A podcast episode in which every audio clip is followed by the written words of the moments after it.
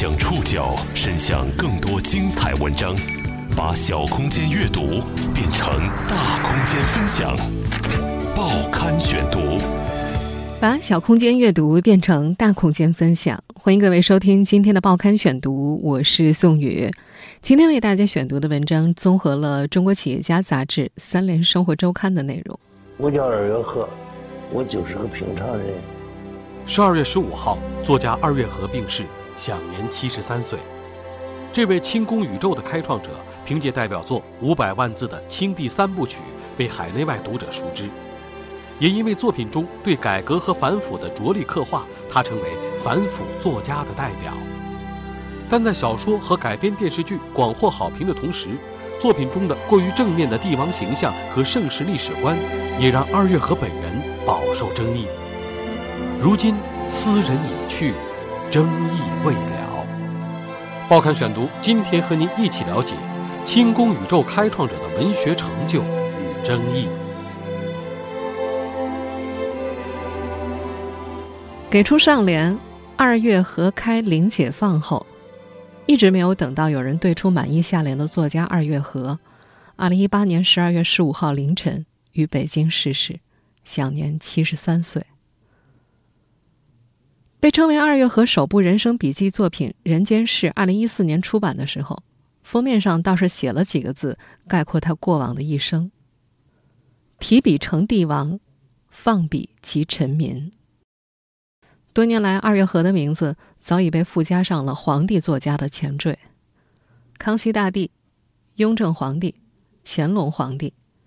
这三部共计五百多万字的帝王系列，让他被中文世界的读者所熟知。其中两部《康熙大帝》和《雍正皇帝》先后被改编成电视剧，也进一步把二月河的名字推向了更加广阔的领域。这些年，雍正早就成为中国舆论场的顶级网红，以至于一度出现过“四爷很忙”的说法。《步步惊心》《甄嬛传》这些大 IP 都是以他为主角的。但是追根溯源，二月河才是那个捧红雍正的始作俑者，是清宫宇宙的开创者。好，很好。没想到，前明的朋党，在我大清朝又重现了。嗯！但是，你们不要忘了，朕不是明朝的万历。我们现在听到的这段录音，就出自根据二月河小说《雍正皇帝》改编的电视剧《雍正王朝》。这部电视剧在上世纪九十年代末热播的时候，从江湖到庙堂都反响热烈。也因为这部剧对雍正反腐倡廉情节做出了浓墨重彩的展示，引发了社会共鸣，尤其是受到了国家领导人的高度重视。此后，二月河的名字便和反腐紧密地联系在了一起。二零一四年左右，二月河纵论反腐的访谈在中纪委监察部网站推出之后，也评论如潮。但另一方面，二月河在小说当中对雍正等帝王形象过于正面拔高的塑造也备受质疑。在一部分文化研究者看来，二月河的历史观的确存在问题，说是盛世粉甚至国家主义也不为过。但是从大众文化的角度来看，《雍正王朝》无疑是一部现象级的电视剧，而雍正皇帝也是中国当代历史小说的典范。这么多年过去。二月河和他的小说为什么会在中国掀起这么大范围的讨论和争议呢？今天的报刊选读，我们将一起来了解这位清宫宇宙开创者的文学成就和争议。可以这样说，由二月河作品改编的影视剧之所以在中国广受关注，除了题材、故事等因素，也离不开时代大背景。回首往昔，我们不难发现。作家本人早已成为时代文化符号的一部分。那么，二月河是怎么成为二月河的呢？报刊选读继续播出清宫宇宙开创者的文学成就与争议。四十岁之前，二月河还叫做林解放。从这个带有浓厚时代气息的名字上，大家想猜出他的出生年份并不难。我本名叫林解放。四五年生下我的时候，庆祝日本人投降，呃，庆祝我们信阳县解放，另外也有期盼全国解放这个意思。父母一直希望他建功立业，可是直到1967年，林解放22岁的时候，才勉强从高中毕业。小学到高中，他都各留了一级。那时，父亲已然灰心了，告诉儿子：“你能有碗饭吃，有副好身体，就要知足。”一九六八年赶上大征兵，尽管林解放已经超过了入伍年龄，但是父亲还是凭借南阳军分区离休干部的身份，坚决请求组织将林解放和妹妹送到部队锻炼锻炼。春节刚过，他就和千元新兵开赴山西太原。林解放曾经多次回忆之后的经历：挖煤、打坑道、修公路、筑河堤、盖房子。扛着一百多公斤的水泥上过死人崖。到了一九七八年，在部队历任战士、宣传干事、连副指导员的林解放转业了，他回到了南阳。后来成为二月河的林解放，用硬着陆来形容自己的人生。真正让他柳暗花明，走上文学创作康庄大道的是红学会。参军期间的林解放一度意识到自己没有大学文凭。如果想闯出一条路，就得有个特长。当时部队在深山沟里，被铁丝网圈住的青年只能够靠读历史消遣。一九八一年，红学家冯其庸还是《红楼梦》学刊的常务编委。有一天，他收到了一封来信，信上的语气很不客气：“我花了许多时间，费了很大力气才写出这篇稿子，寄走之后至今没消息。红学是人民的。”不是红学家的。如果冯老看过这篇文章，认为我不是红学研究的料，就请回信，我不再搞这方面的研究了。随信寄到的还有一篇红学评论：史湘云是陆渡吗？署名为林解放。寄信一周之后，林解放收到了冯其庸的回信，心中赞扬他的论文想象丰富，用笔细腻，是小说的笔法，将其发表在了学刊上。后来，在冯其庸的推荐之下，二月河被吸收为中国红学会会员，由此进了红学界。二零一四年，二月河在接受《三联生活周刊》采访的时候说：“冯老自幼出身寒门，坎坷自学成才。他赏识自己，或有出自同病相怜，可也有很多人同病不相怜。”他说自己后来成为大学博导、文学院院长，那是因为自己有作品。他还表示说：“一个人没有高学历，在社会上就会受歧视。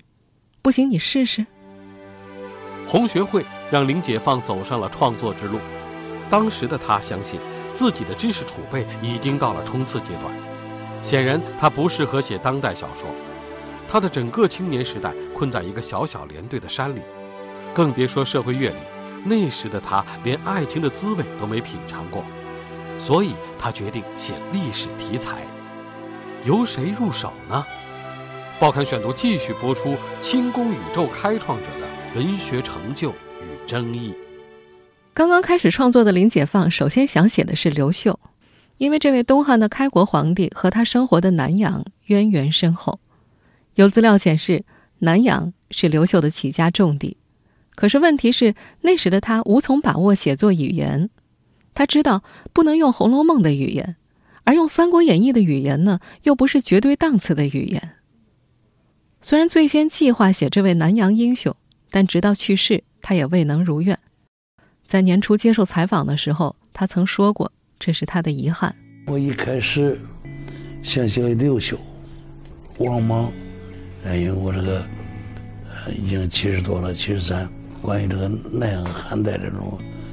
历史小说这种题材，现在我已经拿不下来了。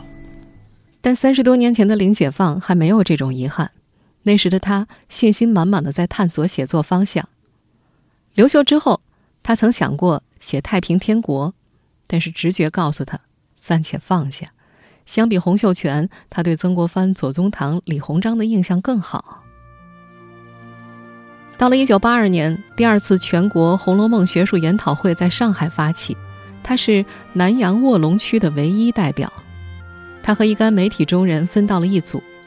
当大伙儿谈起曹雪芹的祖父曹寅是康熙的侍卫的时候，有人插话：“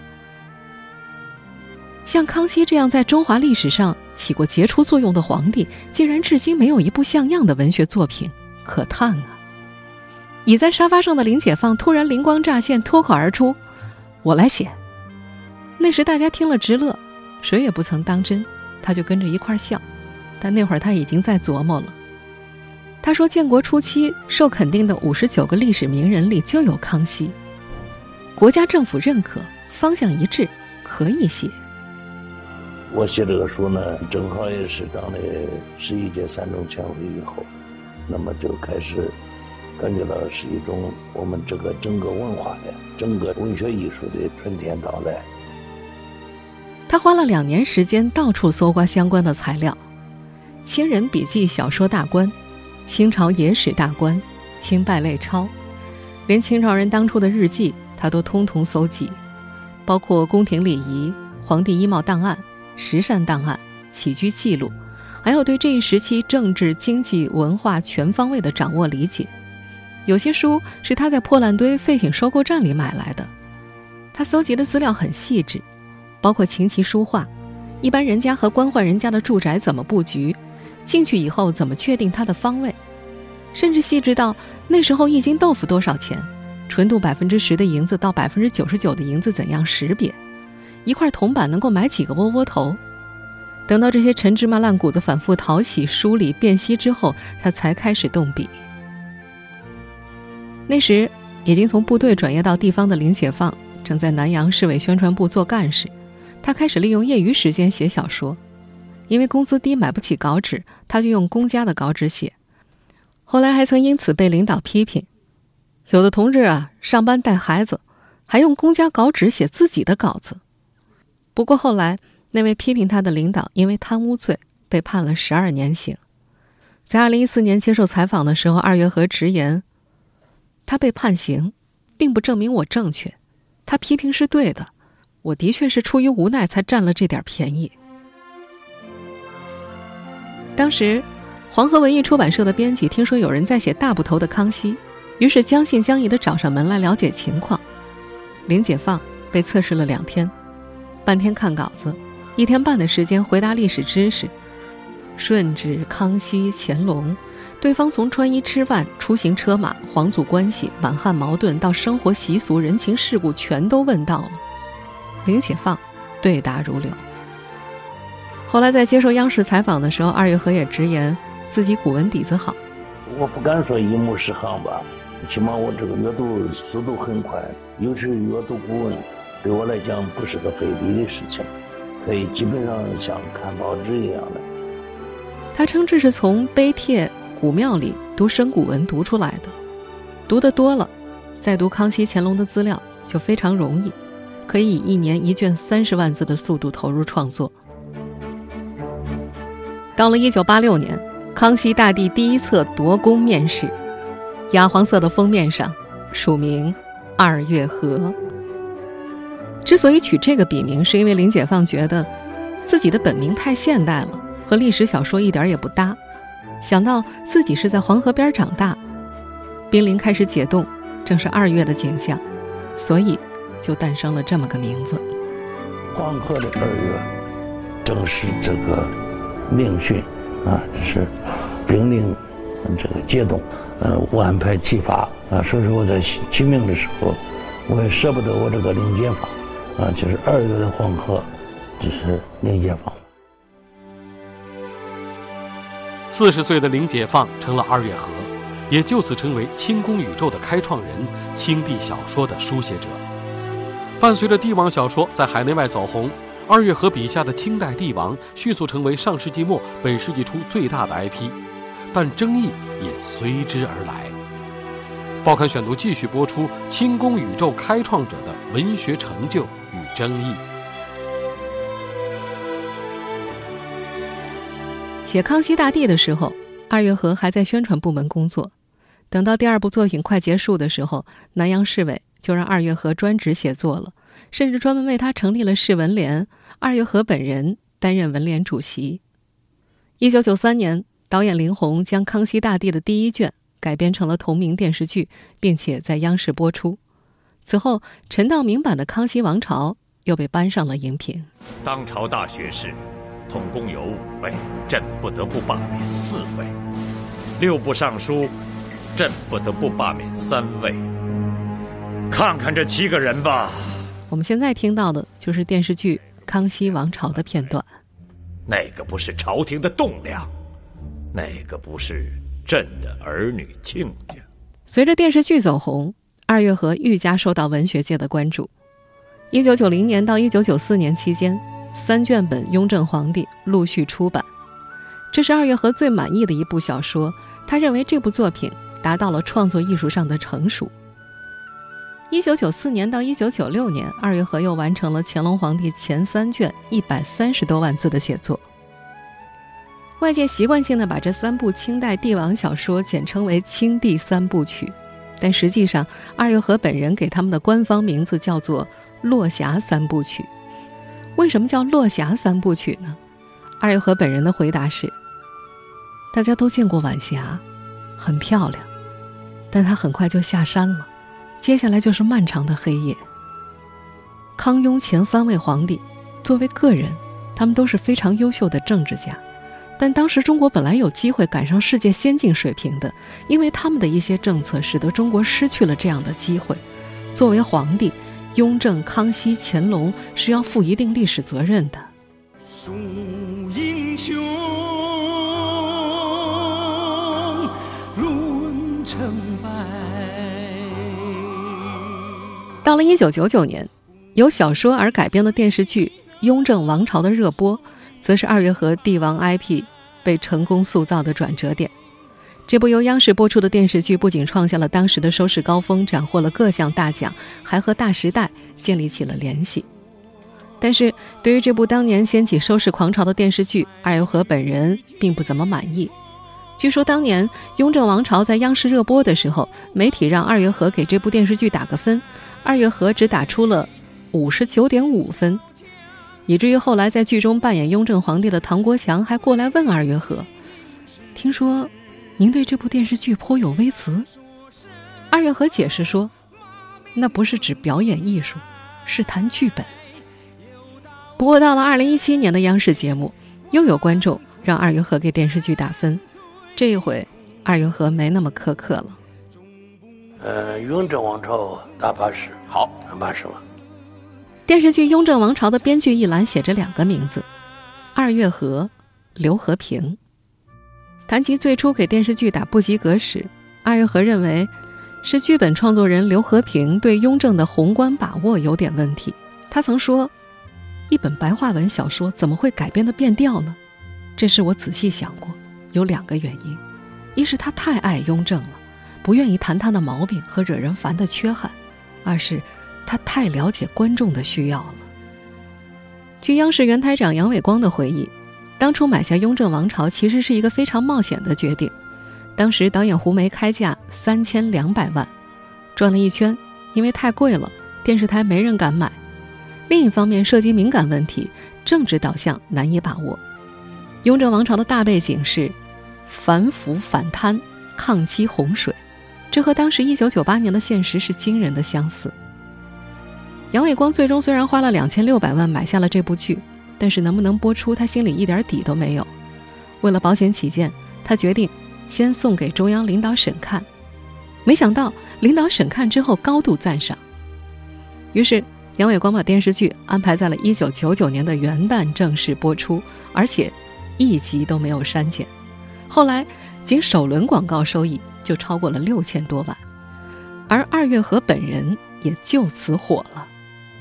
《雍正王朝》播出之后一个月，他在家里先后接待了四百多家媒体。当时他因为中风还在打点滴，乾隆皇帝的第六卷还没有写完，但这些都没能影响二月河本人连同他的帝国大剧一起被推向高潮。虽然二月河觉得刘和平太爱雍正了，但他本人又何尝不是这样呢？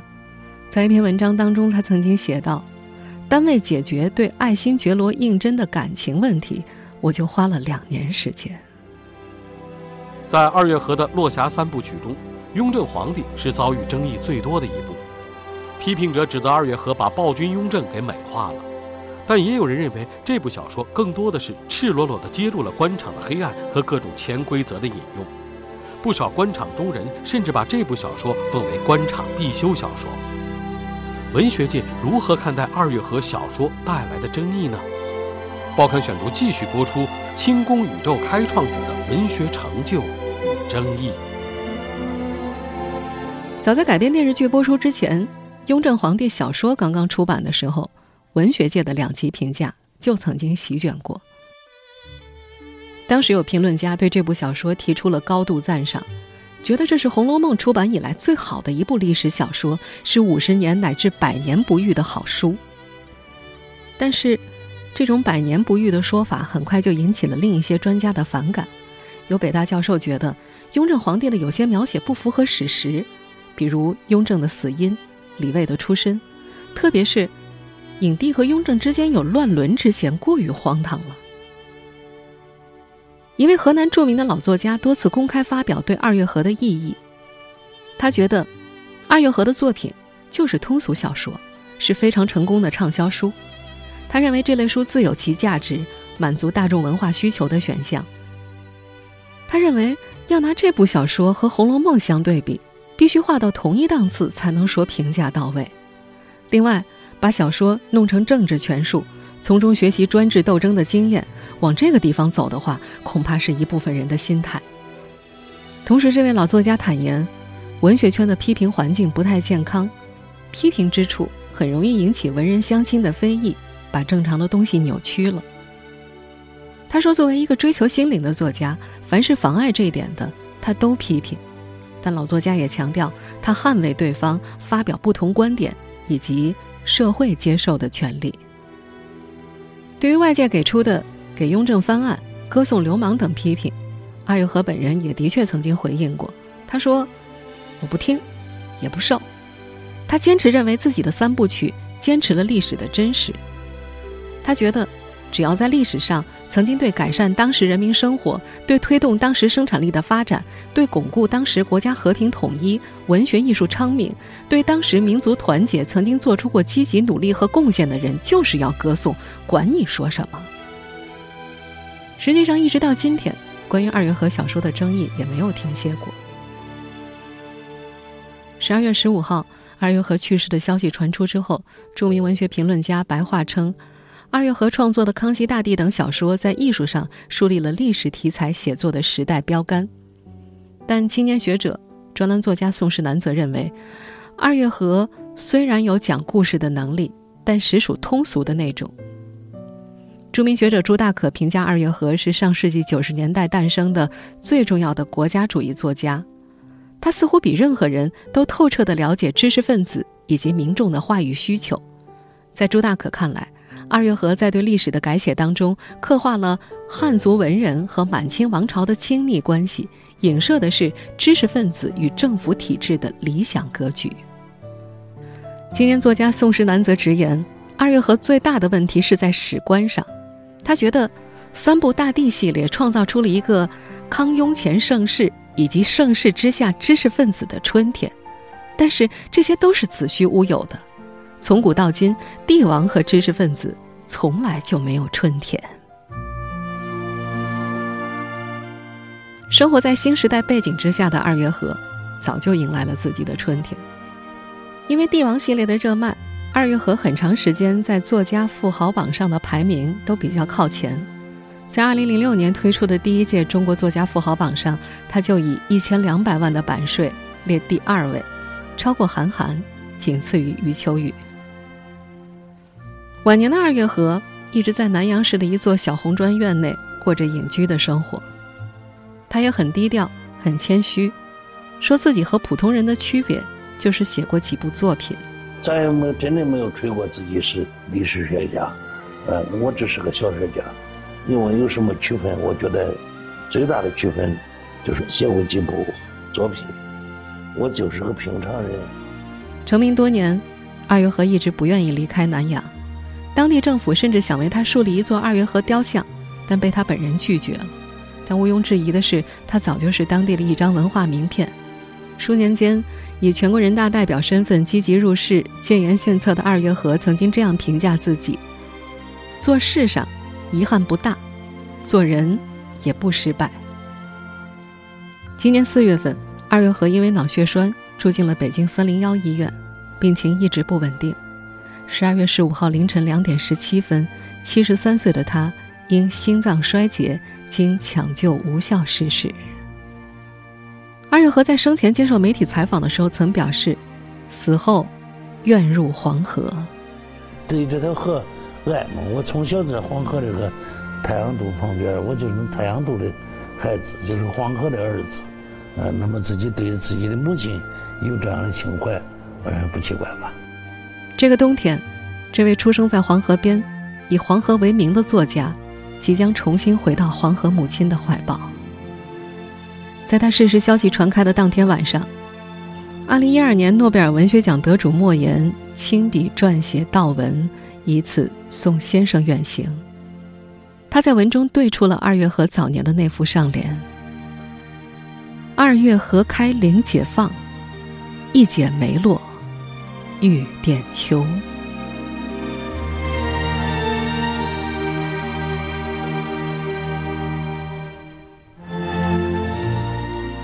听众朋友，以上您收听的是《报刊选读》，清宫宇宙开创者的文学成就和争议。我是宋宇，感谢各位的收听。今天节目综合了《中国企业家》杂志、《三联生活周刊》的内容。收听节目复播，您可以关注《报刊选读》的公众微信号“宋宇的报刊选读”，或者登录在南京网易云音乐。我们下期节目时间再见。